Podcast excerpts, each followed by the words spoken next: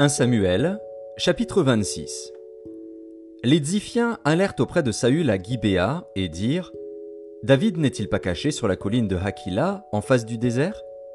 Saül se leva et descendit au désert de Ziph avec trois mille hommes de l'élite d'Israël pour chercher David dans le désert de Ziph. Il campa sur la colline de Hakila, en face du désert, près du chemin.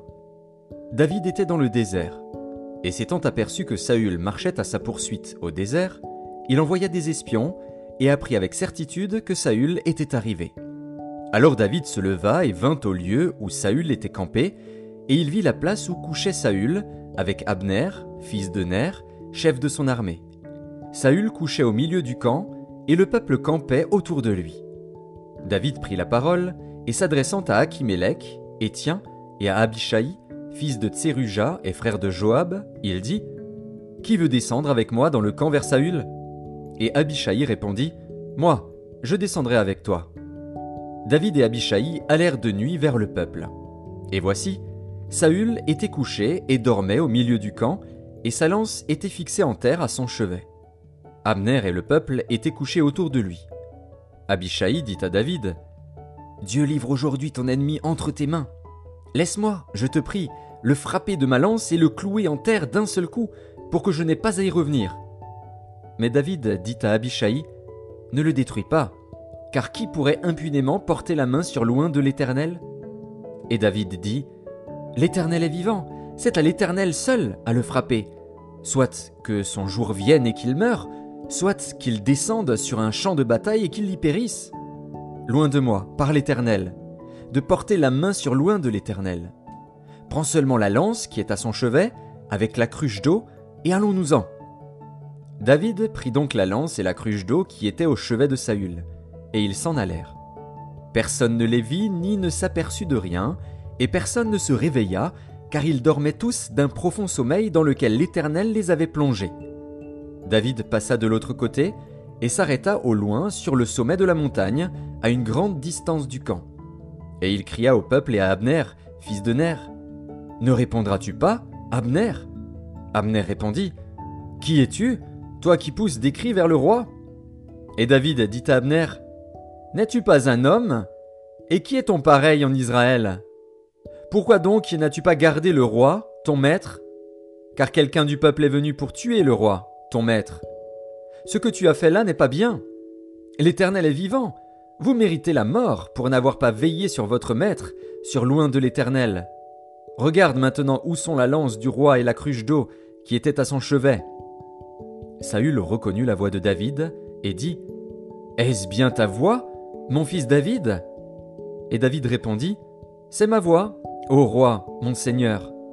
Et il dit Pourquoi mon seigneur poursuit-il son serviteur? Qu'ai-je fait? Et de quoi suis-je coupable? Que le roi, mon seigneur, daigne maintenant écouter les paroles de son serviteur. Si c'est l'Éternel qui t'excite contre moi, qu'il agrée le parfum d'une offrande.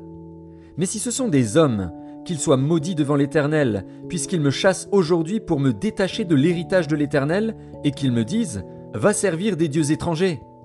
Oh Que mon sang ne tombe pas en terre loin de la face de l'Éternel, car le roi d'Israël s'est mis en marche pour chercher une puce, comme on chasserait une perdrix dans les montagnes.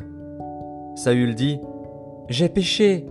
Reviens, mon fils David, car je ne te ferai plus de mal, puisqu'en ce jour ma vie a été précieuse à tes yeux. J'ai agi comme un insensé, et j'ai fait une grande faute. David répondit, Voici la lance du roi, que l'un de tes gens vienne la prendre. L'Éternel rendra à chacun selon sa justice et sa fidélité, car l'Éternel t'avait livré aujourd'hui entre mes mains, et je n'ai pas voulu porter la main sur loin de l'Éternel. Et comme aujourd'hui ta vie a été d'un grand prix à mes yeux, ainsi ma vie sera d'un grand prix aux yeux de l'Éternel, et il me délivrera de toute angoisse. Saül dit à David, Sois béni, mon fils David, tu réussiras dans tes entreprises. David continua son chemin, et Saül retourna chez lui.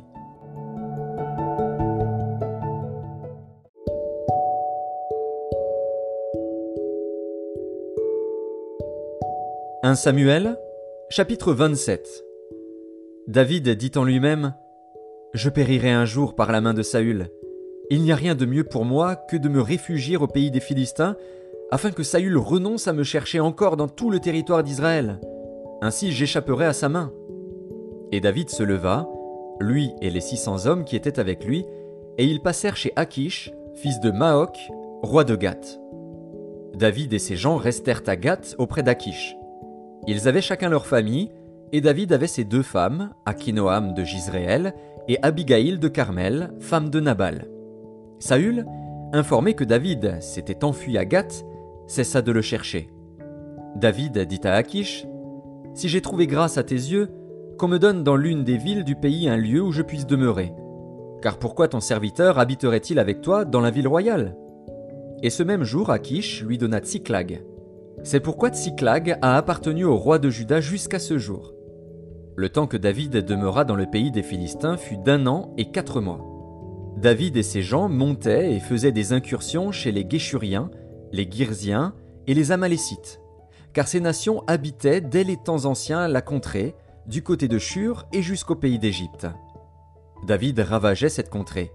Il ne laissait en vie ni homme ni femme, et il enlevait les brebis, les bœufs, les ânes, les chameaux, les vêtements, puis s'en retournait et allait chez Akish. Akish disait Où avez-vous fait aujourd'hui vos courses? Et David répondait Vers le midi de Juda, vers le midi des Gérachméélites et vers le midi des Kéniens. David ne laissait en vie ni homme ni femme pour les amener à Gath. Car, pensait-il, il pourrait parler contre nous et dire Ainsi a fait David. Et ce fut là sa manière d'agir tout le temps qu'il demeura dans le pays des Philistins. Akish se fiait à David et il disait Il se rend odieux à Israël, son peuple, et il sera mon serviteur à jamais. «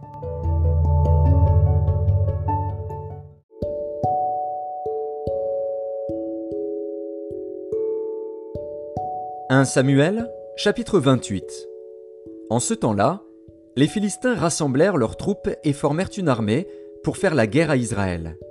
Akish dit à David Tu sais que tu viendras avec moi à l'armée, toi et tes gens. David répondit à Akish Tu verras bien ce que ton serviteur fera. Et Akish dit à David Aussi je te donnerai pour toujours la garde de ma personne.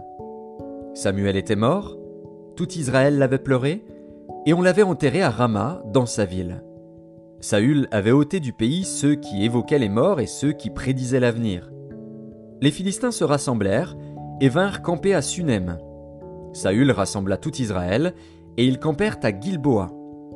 À la vue du camp des Philistins, Saül fut saisi de crainte et un violent tremblement s'empara de son cœur.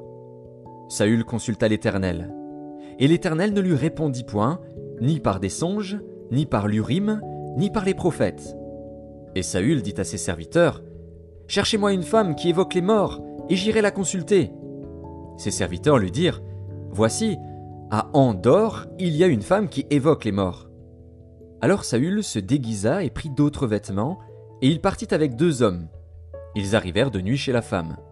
Saül lui dit Prédis-moi l'avenir en évoquant un mort, et fais-moi monter celui que je te dirai. La femme lui répondit Voici, tu sais ce que Saül a fait, Comment il a retranché du pays ceux qui évoquent les morts et ceux qui prédisent l'avenir Pourquoi donc tends-tu un piège à ma vie pour me faire mourir? Saül lui jura par l'Éternel en disant L'Éternel est vivant, il ne t'arrivera point de mal pour cela. La femme dit Qui veux-tu que je te fasse monter? Et il répondit Fais-moi monter Samuel. Lorsque la femme vit Samuel, elle poussa un grand cri, et elle dit à Saül Pourquoi m'as-tu trompé? Tu es Saül Le roi lui dit Ne crains rien, mais que vois-tu? La femme dit à Saül Je vois un Dieu qui monte de la terre. Il lui dit Quelle figure a-t-il? Et elle répondit C'est un vieillard qui monte et il est enveloppé d'un manteau. Saül comprit que c'était Samuel, et il s'inclina le visage contre terre et se prosterna. Samuel dit à Saül Pourquoi m'as-tu troublé en me faisant monter? Saül répondit je suis dans une grande détresse. Les Philistins me font la guerre, et Dieu s'est retiré de moi. Il ne m'a répondu ni par les prophètes, ni par des songes, et je t'ai appelé pour que tu me fasses connaître ce que je dois faire. Samuel dit, Pourquoi donc me consultes-tu, puisque l'Éternel s'est retiré de toi et qu'il est devenu ton ennemi? L'Éternel te traite comme je te l'avais annoncé de sa part. L'Éternel a déchiré la royauté d'entre tes mains, et l'a donné à un autre, à David. Tu n'as point obéi à la voix de l'Éternel, et tu n'as point fait sentir à Amalek l'ardeur de sa colère. Voilà pourquoi l'Éternel te traite aujourd'hui de cette manière. Et même l'Éternel livrera Israël avec toi entre les mains des Philistins. Demain, toi et tes fils, vous serez avec moi, et l'Éternel livrera le camp d'Israël entre les mains des Philistins. Aussitôt Saül tomba à terre de toute sa hauteur, et les paroles de Samuel le remplirent d'effroi. De plus, il manquait de force, car il n'avait pris aucune nourriture de tout le jour et de toute la nuit. La femme vint auprès de Saül, et, le voyant très effrayé, elle lui dit Voici, ta servante a écouté ta voix. J'ai exposé ma vie en obéissant aux paroles que tu m'as dites. Écoute maintenant, toi aussi, la voix de ta servante, et laisse-moi t'offrir un morceau de pain, afin que tu manges pour avoir la force de te mettre en route. Mais il refusa, et dit Je ne mangerai point. Ses serviteurs et la femme aussi le pressèrent, et il se rendit à leurs instances. Il se leva de terre, et s'assit sur le lit. La femme avait chez elle un veau gras, qu'elle se hâta de tuer. Et elle prit de la farine, la pétrit, et en cuisit des pains sans levain. Elle les mit devant Saül et devant ses serviteurs, et ils mangèrent. Puis, s'étant levés, ils partirent la nuit même.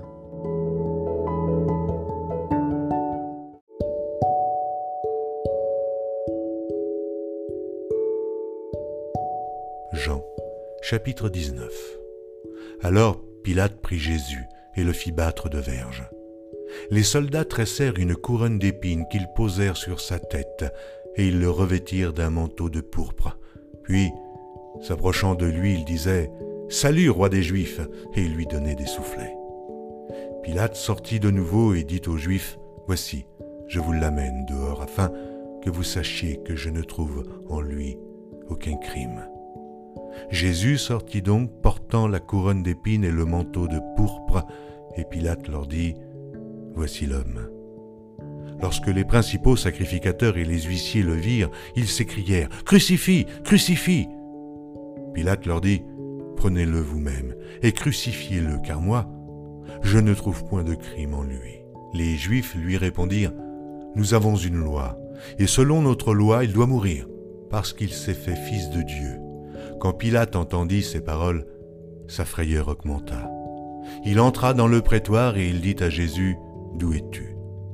Mais Jésus ne lui donna point de réponse. Pilate lui dit, Est-ce à moi que tu ne parles pas?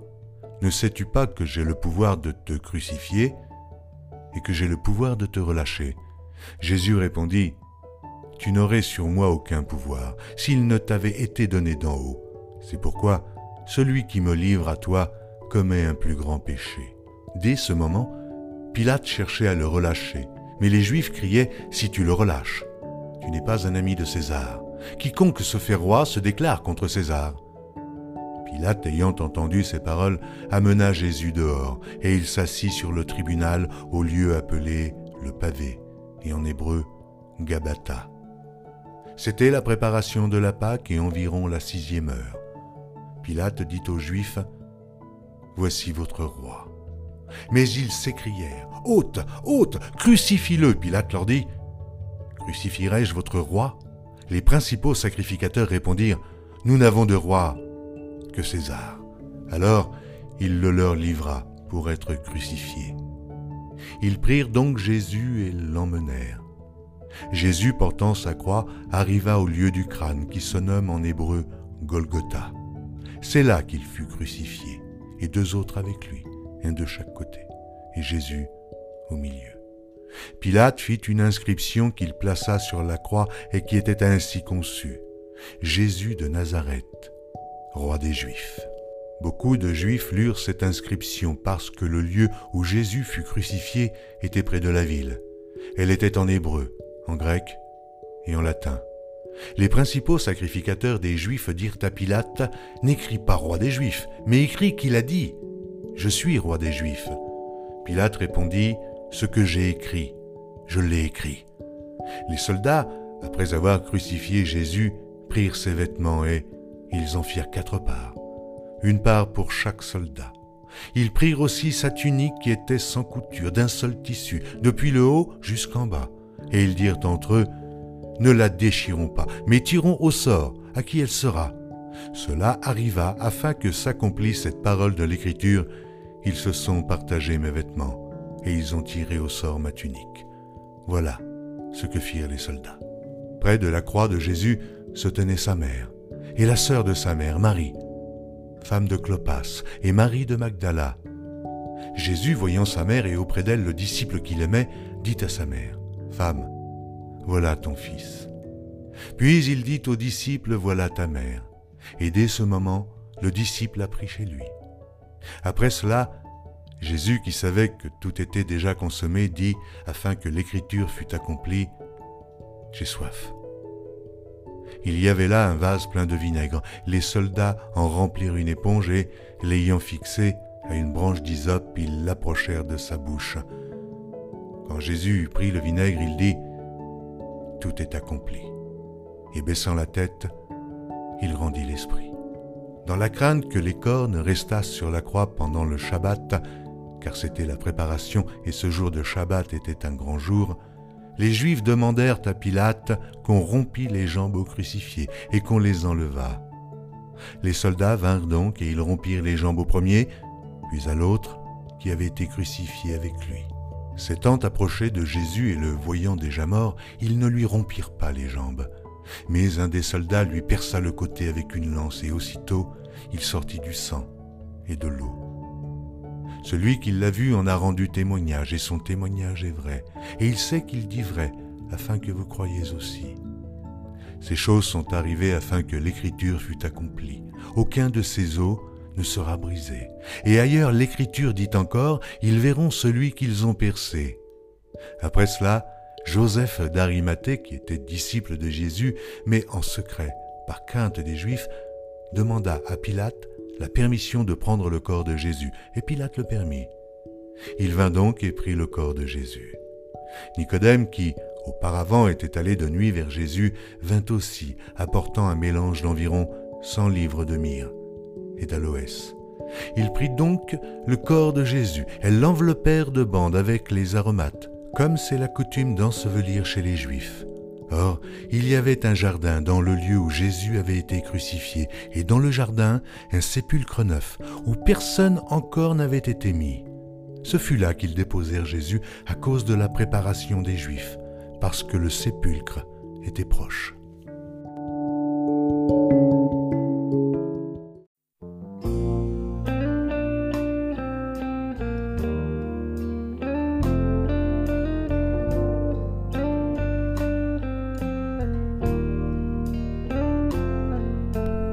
Psaume 68. Au chef des chantres de David, psaume, cantique. Dieu se lève, ses ennemis se dispersent et ses adversaires fuient devant sa face. Comme la fumée se dissipe, tu les dissipes. Comme la cire se fond au feu, les méchants disparaissent devant Dieu. Mais les justes se réjouissent. Ils triomphent devant Dieu. Ils ont des transports d'allégresse. Chantez à Dieu. Célébrez son le chemin à celui qui s'avance à travers les plaines. L'Éternel est son nom. Réjouissez-vous devant lui. Le Père des orphelins, le défenseur des veuves, c'est Dieu dans sa demeure sainte. Dieu donne une famille à ceux qui étaient abandonnés. Il délivre les captifs et les rend heureux. Les rebelles seuls habitent des lieux arides. Ô Dieu, quand tu sortis à la tête de ton peuple, quand tu marchais dans le désert, la terre trembla, les cieux se fondirent devant Dieu, le Sinaï s'ébranla devant Dieu, le Dieu d'Israël. Tu fis tomber une pluie bienfaisante ô Dieu, tu fortifias ton héritage épuisé. Ton peuple établit sa demeure dans le pays que ta bonté, ô Dieu, tu avais préparé pour les malheureux. Le Seigneur dit une parole, et les messagères de bonnes nouvelles sont une grande armée. Les rois des armées fuient, fuient, et celles qui restent à la maison partagent le butin. Tandis que vous reposez au milieu des étables, les ailes de la colombe sont couvertes d'argent et son plumage est d'un jaune d'or. Lorsque le Tout-Puissant dispersa les rois dans le pays, la terre devint blanche comme la neige du Tsalmon. Montagne de Dieu, montagne de Bazan, montagne aux cimes nombreuses, montagne de Bazan. Pourquoi montagnes, aux cimes nombreuses, avez-vous de l'envie contre la montagne que Dieu a voulu pour résidence? L'Éternel n'en fera pas moins sa demeure à perpétuité. Les chars de l'Éternel se comptent par vingt mille, par milliers et par milliers. Le Seigneur est au milieu d'eux, le Sinaï est dans le sanctuaire. Tu es monté dans les hauteurs, tu as amené des captifs, tu as pris en don des hommes. Les rebelles habiteront aussi près de l'Éternel Dieu. Béni soit le Seigneur chaque jour. Quand on nous accable, Dieu nous délivre. Dieu est pour nous le Dieu des délivrances et l'Éternel, le Seigneur, peut nous garantir de la mort. Oui, Dieu brisera la tête de ses ennemis, le sommet de la tête de ceux qui vivent dans le péché.